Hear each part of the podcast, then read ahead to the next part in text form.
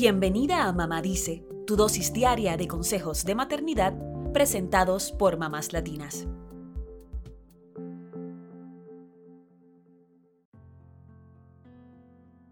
Los gritos y los golpes son las formas más evidentes de abuso infantil.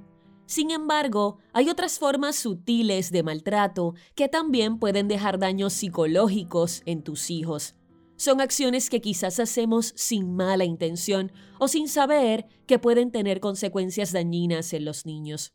Estudios han demostrado que los adultos que fueron víctimas de abuso infantil pueden tener problemas físicos, mentales y de conducta, tales como ser víctimas o perpetradores de violencia, sufrir depresión, obesidad, presentar comportamientos sexuales de alto riesgo, embarazos no deseados o consumo indebido de alcohol y drogas.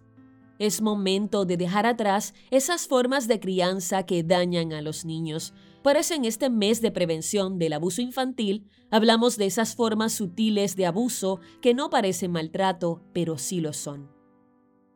Número 1. Se considera abuso infantil permitir que un menor sea testigo de actos de violencia doméstica. Aunque no haya violencia directa contra el niño, se considera maltrato que esté presente cuando mamá o papá son víctimas de violencia doméstica. Si por algún motivo eres víctima de violencia en casa, debes saber que esto también afecta a tus hijos, así que debes salir de esta relación ya. Número 2. Ser demasiado sobreprotectora con un niño al punto de dañar su autoconfianza es una forma de abuso infantil. Tienes tanto miedo de que se caiga o se enferme que no le permites desarrollar sus habilidades ni jugar libremente. Aunque pienses que lo estás protegiendo, en realidad lo afectas porque no lo dejas aprender a enfrentar sus retos. Si crees que eres demasiado sobreprotectora, intenta pensar en el futuro de tu hijo y en cómo lo visualizas. Si quieres que sea seguro y confiado, debes permitirle enfrentar sus desafíos.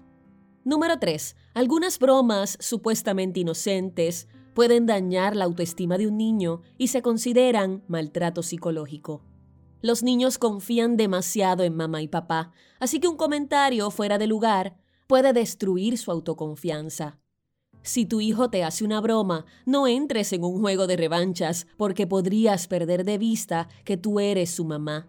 Sé cariñosa y respetuosa siempre. Número 4. Hablarle mal a un niño sobre su papá o sus hermanos puede colocarlo en medio de un conflicto que no le corresponde, por lo que se considera una forma de abuso infantil.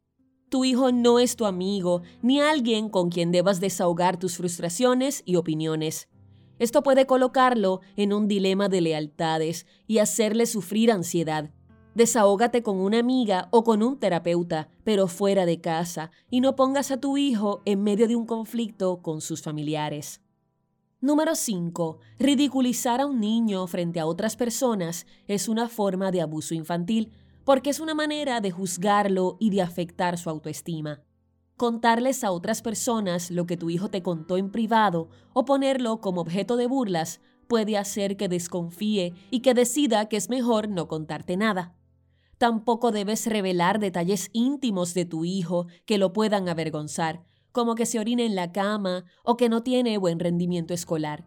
No eres enemiga de tu hijo, así que no lo ridiculices. Debes ser su aliada para acompañarlo en su desarrollo. Número 6. No escuchar a un niño o descalificar sus sentimientos también puede ser una forma sutil de maltrato. El pequeño podría pensar que no se le toma en cuenta, así que reprime sus sentimientos porque piensa que no son importantes. Y si no expresa lo que siente, podría enfermarse. Aunque sientas que a veces tu hijo exagera, aprende a escucharlo y a sacar tiempo para que te cuente cómo se siente. Esto afianzará la relación entre ambos y le dará autoconfianza a tu hijo. Número 7. Exponer a un niño a quejas constantes y odio contra el mundo es otra forma sutil de abuso. Si el pequeño solo escucha quejas y expresiones de odio contra lo que le rodea, vive en un ambiente hostil en el que solo se ve el lado oscuro de las cosas. Si notas que te quejas constantemente, intenta cambiar las quejas por gratitud. Fomentar el odio por vivir en un mundo injusto crea niños desconfiados y con actitud defensiva. Si te identificas con alguna actitud de las que describimos, no te sientas culpable. Pídele disculpas a tus hijos si es necesario y explora nuevas formas de crianza que respeten la salud emocional de tus hijos. Si crees que ya has causado daño psicológico o emocional en tus hijos, busca ayuda de un terapeuta para ti y para ellos. Eso es todo por hoy. Acompáñanos mañana con más consejitos aquí en Mamá Dice y síguenos en mamáslatinas.com, Mamás Latinas en Instagram y Facebook y Mamás Latinas USA en Twitter.